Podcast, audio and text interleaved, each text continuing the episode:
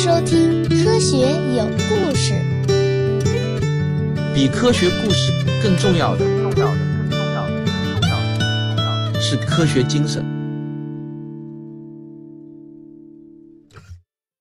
大家好，好，我们今天继续来讲埃尔利希找魔弹啊。这个埃尔利希刚在威斯巴登会议上啊做完报告。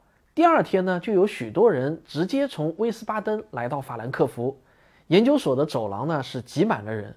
有些是医生来访呢，是为的是要索取萨尔福散的试用样本；有些呢是病人来这里呢，就是想请埃尔利希给他们治疗。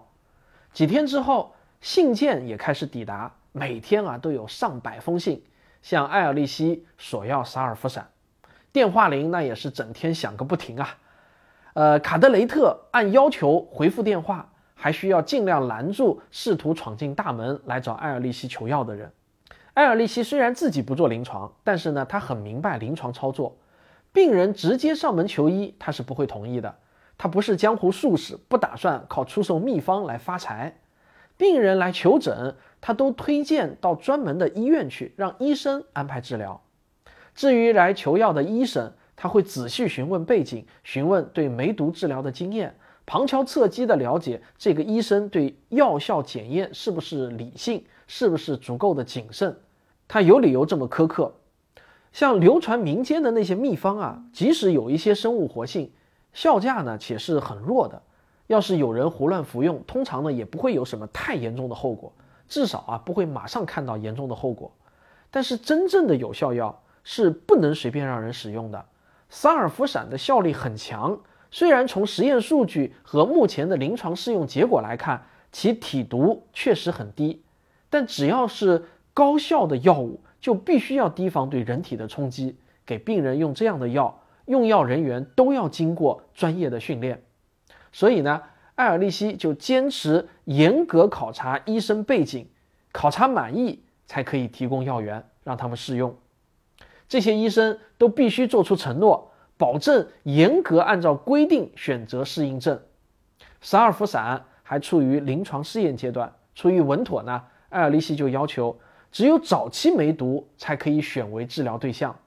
他的理由啊也很简单，目前萨尔福散是靠实验室设备生产，它的产量呢太低了。早期原发梅毒大多呢是可以快速治愈的，而晚期病人却需要多次给药。用量实在是太大，目前的产量我们根本撑不住。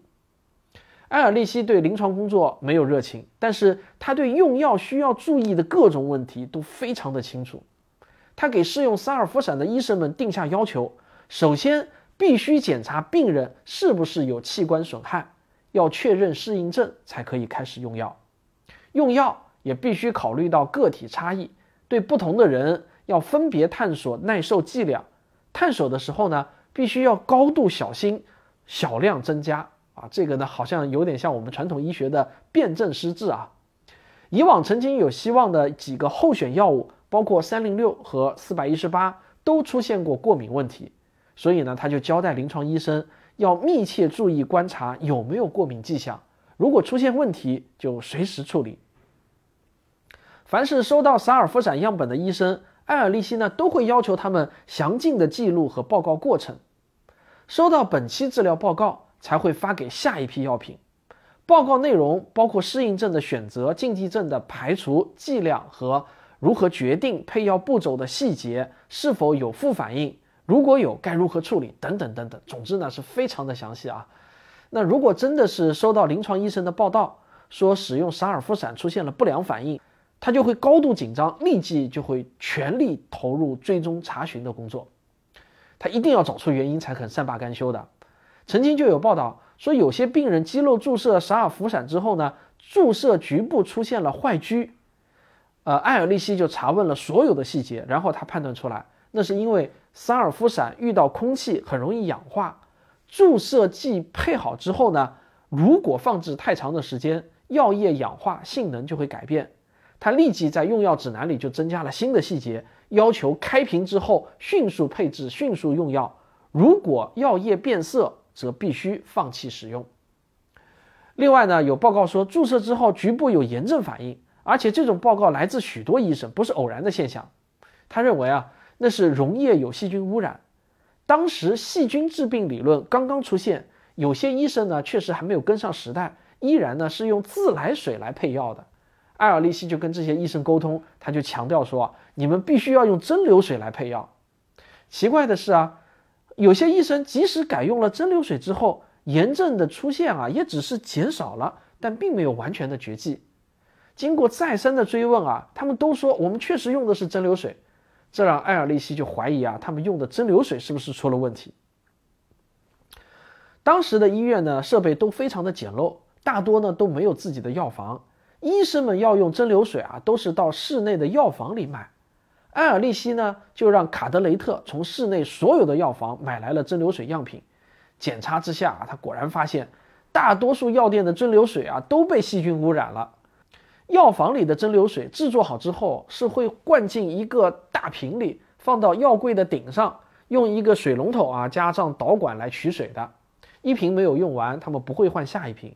而这一瓶水少则几天，多则呢一放就是几个月。瓶盖啊又没有密封，空气是可以自由出入的。像这样的保管条件，不细菌污染才怪呢啊！于是艾尔利希呢又给用药指南中增加要求，规定。必须是刚刚制备的蒸馏水才可以用来配药。他对三尔福散毒副作用的这种强烈关注啊，就曾经被人用一种有点滑稽的方式给利用了一番啊。我这里有一个很有意思的故事啊。有一天下午五点钟啊，研究所的门口有一个西班牙医生说要见埃尔利希。卡德雷特啊，知道这个时候埃尔利希已经穿好大衣准备回家了，于是呢就跟他说啊，今天我们安排不了了，请改天再来。这个西班牙医生说啊，我今天就要离开法兰克福，没有办法改天了。但是呢，卡德雷特就是不让他进门。这位西班牙医生呢，他就等卡德雷特走开之后，悄悄地守在研究所的门口。他看到埃尔利希一出来啊，就马上上去打招呼。他是这么说的：“埃尔利希先生，你好，我觉得我有义务向发明萨尔夫闪的伟人致敬。虽然我知道过一段时间萨尔夫闪。”必然被人们否定。利希听了这话，那立马就大吃一惊啊！他转身就把西班牙医生带回实验室，让对方给出理由。你说怎么就说我这个塞尔夫散会被否定呢？你难道看到了什么不利因素吗？你难道看到了什么副作用吗？你是不是有第一手的治疗经验，有可靠的实验数据吗？等艾尔利希连珠炮般的问题问完，这位西班牙医生很淡定地说。我本人确实用过萨尔夫散，而且我知道效果非常好。我刚才这么说，只是为了能够引起您的注意，这样啊，我就能多跟您交谈几句了。因为我听人说，只要跟您谈萨尔夫散的副作用，您肯定会非常的关注。这个听到这里啊，埃尔利希不但没有生气，反而是松下了一口气。只要不是发现萨尔夫散真有问题，他别的完全不介意。于是呢，他就脱下外套，跟客人一聊就是两个小时。临别的时候啊，还送给对方一张签名的照片。各地医院对沙尔夫散的需求呢是越来越高，埃尔利希就把两个研究所的所有员工都调过来支援，产量啊还是跟不上，他只能严格的选择病人，尽量控制适用范围。他为准确监控所有的病例，他在书房的一个书柜门的后面有一个表格。用彩笔记录了所有试用者的名字、用药量等等，他每天都亲手记录每个病人的状态。根据这些记录，他定期给主管医生写信问进展。在萨尔夫散批量生产之前，呃，研究所呢就免费给医生提供了六万五千份制剂，每次分派下去啊，埃尔利希都要记录。他开始呢是写在柜门的顶端。后来啊，病例越来越多，一路延伸，逐渐呢就写到了底部。写记录的时候呢，他就要蹲到柜子底下去写。好在呢，这对阿尔利希不是什么问题，因为他有一种本事，就是能够像亚洲人那样深蹲。他的秘书马尔夸特描述说啊，他蹲下的时候，两个膝盖高高的耸起，几乎是人类不可能企及的体位。每次看到这个景象，我都很吃惊讶啊！他怎么能够保持平衡？我总觉得他随时都要向后翻倒在地。有一次啊，埃尔利希一边就这么蹲着在实验台的下层寻找药剂，一边就跟马尔夸特口授信件。忽然啊，这时候实验室的门被掀开了，他的助手冈德医生就闯进来，满头是汗，很紧张地对马尔夸特说：“啊，我跟你讲啊，我查看了所有的实验室，我就是找不到他。卡德雷特到他家里也去看了，也是没有见到他。他到底去哪儿了？”埃尔利希一听啊，就从实验台下面站起来，对冈德说：“你有什么事情找我吗？”呵，刚德啊，陡然看到埃尔利希从地下冒出来，脸色煞白，他就想起刚才自己说的话呢，颇有些无理啊，然后就冷汗直冒。还好啊，埃尔利希对这种事情并不介意。他问清楚没有什么大事儿，又蹲下去，接着找他需要的试剂。到了一九一零年六月，已经积累了足够多的临床试用数据了。于是呢，埃尔利希啊，还有霍克斯特公司都认为萨尔夫散足够安全。于是呢，这个霍克斯特公司就建立了批量生产设备，全面推向市场。欧洲这个时候呢，已经被梅毒折磨了好几百年，一直都苦无良方。萨尔夫散疗效显著，没得到试用机会的医生们早就急不可耐。如今啊，终于等到它上市了，各地的医生就纷纷开始用药。接下来的半年多，医学期刊里啊，几乎全是萨尔夫散的临床报道，民间报纸啊，那更是对埃尔利希充满了溢美之词。其中呢，《火炬报》的编辑。赫尔福斯就技压群雄，在一篇社论里头，他用了这样的一句话来结尾：犹太人为世界贡献了两个伟人，耶稣和埃尔利希。哈，这个溢美词已经我看已经说到顶了。好，咱们上个小广告，广告之后见。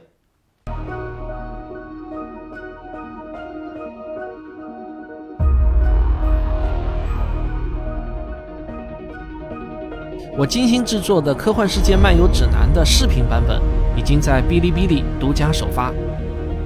用科学的视角看科幻，用科幻的思维谈科学。欢迎大家去给我捧场啊！这个视频版本比音频版本那是有味道多了，而且我还有不少内容上的修订增补。为什么在阿西莫夫的笔下，这个银河系啊？似乎比地球大不了多少，但是《西游记》是魔幻，而西部世界是科幻，为什么呢？为什么克拉克的太空科幻啊，它备受推崇？为什么克拉克的科幻小说是真正的科幻？外星人他为什么要入侵地球呢？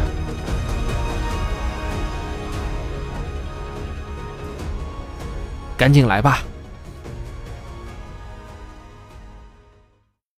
埃尔利希早先在学术圈里呢是很有名，但是一般市民啊就很少有人知道他，最多听马车夫说过，斯佩耶研究所里有一个怪老头，经常把信封忘在马车上，如果捡到的话还能找他领到十马克。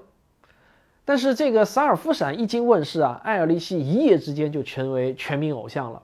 现在啊。他每天收到很多很多的信件，有求医的病人，有求药的医生，有试图合作的药厂，也有一些奇奇怪怪的来信啊。比如说啊，就有人来信说：“我跟你同一个姓，我们俩是亲戚。”还有的呢，寄来家乡的偏方，说呢这个偏方可以包治百病，是万灵药，非要他背书不可。还有人说啊，罐头食品会导致癌症，请求他维护正义，出面声讨。还有人请求他开发一种。照一下就可以清除血毒的光疗仪器。有人认为喝汽油可以治疗食道癌，希望他能够研究证明。啊，反像这样的信件是一大堆一大堆的。艾尔利希呢也只好回复说：“我工作太忙，没时间研究其他课题。”一九一零年九月，全球医学大会在德国的科尼斯堡召开，医学界重要的人物啊几乎全都来了。会众最期待的，自然呢就是艾尔利希本尊对萨尔夫散应用的报告。萨尔夫散正式进入临床八个月有余，超过两万的病人用过这个药，疗效如何？有没有毒副作用？能不能进一步的推广？整个医学界呢都在密切的关注着。艾尔利希做实验非常的认真，但是时间概念呢可以说是一塌糊涂，他从来呢都弄不清楚今天是几号。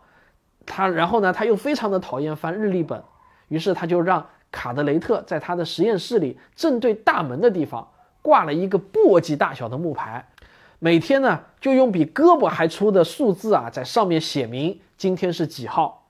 但是隔三差五啊，研究所的人都会听到埃尔利希对着走廊大叫：“卡德雷特，今天是几号？”啊这次大会毫无悬念，艾尔利希又迟到了。他赶到会场的时候呢，正门和侧门都已经关闭了，他拉不开正门，就去侧门，但是侧门呢也打不开，他只好回到正门，用力的敲门。这时候啊，一个高大冷峻的门卫就把这个门打开了一条缝，他俯视着只有一米六五的艾尔利希，就冷冷的问啊啊，您是来干嘛的？会议已经满员了，您不能再进来了。然后呢，他就打算关门。艾尔利希啊，这时候赶紧就扳着门缝，大声的喊：“我必须进去，必须，必须，必须进去！”啊，这个门卫一听之下很生气啊，他一边用力关门，一边压低声音就训斥道：“绝对不行，满员了！”这时候会场内呢，有几位教授啊，正在大门附近走廊里来回的踱步，表情焦灼，他们在等埃尔利希啊。这次会议几乎可以说是萨尔夫散的专题会议，要是他不来，这会啊就没法开始。然后这时候有一位教授呢，就听到喧闹，就过来问是怎么回事儿。门卫一走神，艾尔利希趁机就把门缝扒开一点，用力往里挤，成功的把半张脸给塞了进去啊！这个门卫一看之下就大怒，然后跟这位教授就抱怨道：“这个死脑筋的小矮子非要进来不可。”教授看到门缝里面的半张脸啊，大吃一惊，马上说：“这可不是什么小矮子，这是艾尔利希教授啊，傻子！”这个门卫呢，瞬间就涨红了脸，恨不得就找个地缝给钻进去。埃尔利希一进场啊，全场就热烈的鼓掌欢迎。埃尔利希的总结呢，也是很令人振奋。他提醒大家，目前医学界检验一种新药，通常只适用几百例就推向市场，而沙尔夫散。各地有三万多病人用过，自己有完整资料的呢，大约有一万多，疗效是肯定的，而且至今没有看到真正的毒副作用。但是我建议大家还是不能放松警惕，仍然需要严密的观察，极度小心。每个治疗案例都应该完整的记录资料，这有助于发现萨尔夫散的毒副作用，也有助于今后研发新药。他最后说。我们打下了坚实的地基，现在要在上面修建壮丽的大厦。一九一零年晚秋，一段时间没有收到不良反应的报告，极度讨厌休假的埃尔利希终于被他的妻子说服，到巴登去休息几个星期。刚住下没几天啊，他就收到维也纳芬格教授的一封电报，说有一个病人用了萨尔夫散之后，居然失聪了啊，耳朵聋了。埃尔利希啊，对自己严谨的实验很有信心，他也对自己的学生秦佐八郎测试的认真也很有信心。所以啊，他每次听说有实验室没有见过的不良反应，他的第一反应呢，总是肯定是他们的用法不对。他就认定芬格教授没有严格按照要求用药，于是呢，他就发电报要求对方以电报方式尽快的回复，详细说明用药剂量和具体的操作方法。但是呢。他也是一个学者，对病人极度负责的学者，所以呢，他没有因为自信就不考虑其他因素了。下一封电报，他就发给了助手波特海姆，让他查明芬格教授得到的药物批次，然后根据发货记录来追踪，看看还有哪些医生在用这个批次的沙尔夫散。如果真的是这批药有问题，那么其他医生也可能会遇到类似的情况，要立即给所有这些医生发信询问。接下来呢，他就通知助手立即到柏林病理研究院去，请颅脑专家研究内耳和相关的大脑区域，看看沙尔夫散是不是会对这些区域造成损害。电报一发完，他立即就返回法兰克福处理。他的妻子海德薇呢，早就习惯了，没有抱怨，收拾好行李呢，就跟他回家。不久啊，芬格教授的电报收到，原因也就查明了，是给药量不足导致的。按照要求啊，一个成年人萨尔弗散的用量呢，应该是零点六到零点九克。芬格教授因为对生制剂不太信任，他只用了零点一克，远远低于标准用量。结果呢，就没有能控制病人的病程，病人的感染继续扩散。就是说啊，导致耳聋的并不是散尔夫散，而是加剧的梅毒。埃尔利希就让芬格教授按照标准来增加用量。果然啊，病人的听力很快就恢复了。但是让埃尔利希伤心的是啊，并不是所有的不良反应都是因为用药的方法不对。临床使用大面积的铺开之后，过了一段时间，大家逐渐发现，萨尔福散啊，并不是真正的零体毒，有一些不良反应确实是药物本身导致的，轻的有打嗝、呕吐、肌肉紧张，个别病人呢还可能出现皮炎、神经炎、肝损害等等，这些副作用呢确实是存在的，但是啊，我们也必须说，跟过去相比啊，这已经是长足的进步了。传统医学时代，大多数医生习惯于把一堆药给砸下去，然后呢，就有点像抓一把碎石撒向对手，期待有一两粒石子能够碰巧的砸中要害。而埃尔利希追求的魔弹，它不是碎石，而是狙击手的子弹，既能精准的打击敌人，又不伤及无辜。萨尔福散还是没能完全做到这一点，它大致呢相当于早期的来福枪。大多数时候呢是能够准确打中敌人的，但是如果附近有战友，也还是有可能误伤。虽然是这样啊，但是这跟扔碎石杀敌的年代相比，萨尔夫闪那进步的何止百倍啊！不过埃尔利希不觉得因此就可以原谅自己，他要继续探索，他还是想找到一种高重毒、零体毒的魔弹，这样呢就有可能。用足够高的剂量一次给药彻底治愈，于是他就给助手们发出新的卡片，继续引入各种新的基团，改变底物的属性，来寻找新的衍生物。一九一一年，他给萨尔夫散加入亚硫酸醛钠，得到了九百一十四号制剂。这种制剂的砷占比更低，只有百分之十九，疗效啊大致跟萨尔夫散相当，但是不良反应却更少。而且溶解性更好，这样一来呢，就有利于艾尔利希用他最中意的一种给药方式，什么呢？就是静脉注射。早先用萨尔夫散治疗的时候，不少医生反映肌肉注射很容易出现硬结。艾尔利希经过试验，他就确定从静脉用药副作用比肌肉注射要小，治疗效果呢还更好。于是他就建议啊，从静脉给药。但是那个时候呢，静脉注射还是新技术啊，大家要扎到血管里，肯定要比扎到肌肉里要难很多嘛。人们对它的安全性尚无把握，不到最后关头，也没有人愿意考虑这个静脉给药。艾尔利希就不停地宣传，他用实验数据证明静脉注射的优势。经过半年的努力，同意使用静脉注射方式的医生才逐渐的增加。啊，今天我们打点滴也好，注射也好，从静脉注射已经是非常常见了。但是那个时候呢，还是非常不常见的哈。这个静脉注射呢，能解决硬结问题，但注射的时候，病人多少呢，还是感觉有些血管刺激啊，有些疼的。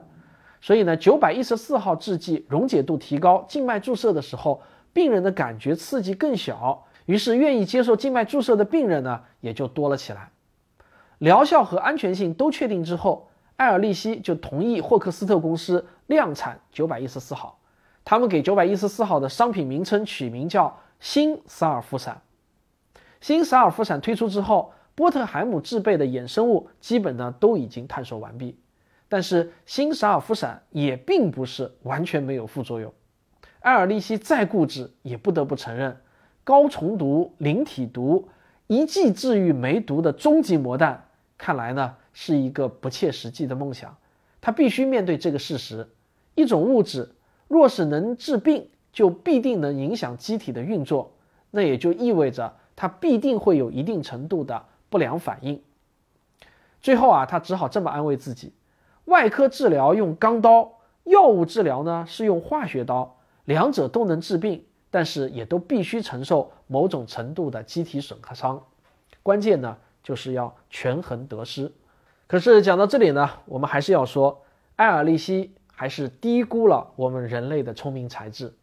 沿着埃尔利希开辟的现代药物的研发之路，一款有着超高重毒，但只要不过敏，体毒几乎为零，在二战期间比金子还珍贵，拯救了千万人生命的神药，终于被开发了出来。它就是人尽皆知的青霉素。青霉素一出现啊，萨尔夫散就退出了历史舞台。但退出的是萨尔夫散。不是产生萨尔夫散的研究方法，埃尔利希的研究方法依然是现代药物研发的核心技术。好了，我们这个医学有故事的系列呢，讲到这里呢，就全部讲完了。医学大神，我也就选取这几本书给大家讲一讲。好，我们这个系列呢，就到此结束。最后啊，我再次感谢读库和朱思生老师对本节目的大力支持啊！大家有兴趣的话呢，可以购买《医学大神》系列丛书，感受医学的魅力。好，我们今天就讲到这里，咱们后会有期。科学声音，医学有故事这个专辑的正片虽然播完了，但我们还有最后一期番外节目，我要给大家讲一讲美国的著名影星安吉丽娜·朱莉为什么要切除乳腺的故事。那在这之后啊，我就又将开启一个全新的大专辑了。我要讲一个我以前很少涉足过的领域，那到底是什么内容呢？容我先卖一个关子啊，反正我自己觉得是一个很有意思的领域。今天有一个很重要的消息要告诉大家：科学声音制作了一档全新的科普视频节目，叫做《科学棒》。这个“棒”是拼音 B A N G 啊，不是汉字。科学棒，运用科学思维，帮你还原真相。我是小兵，我是飞童，欢迎收看《科学帮》。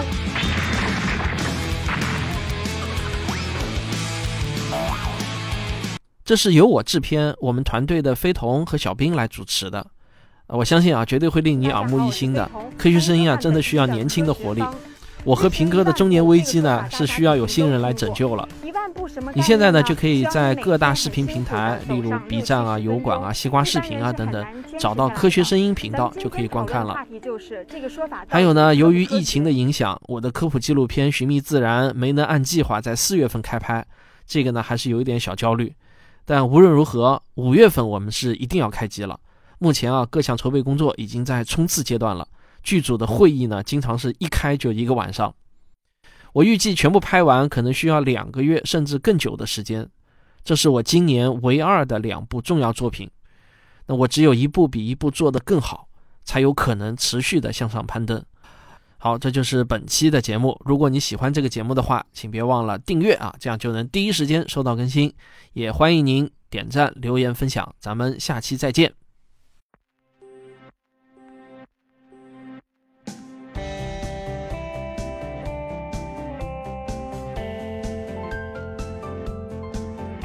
我的节目如果没听够，不妨听听科学声音的其他节目。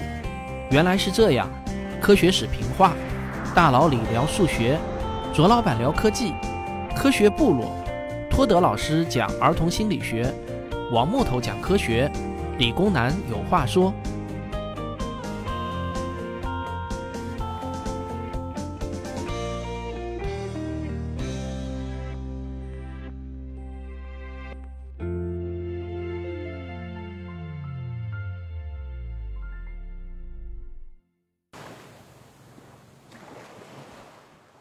科学声音的观众微信群已经建立好了，你只要加我的个人微信号“科学有故事”的拼音加数字一，我就会把你拉入群，咱们啊一起来聊聊科学。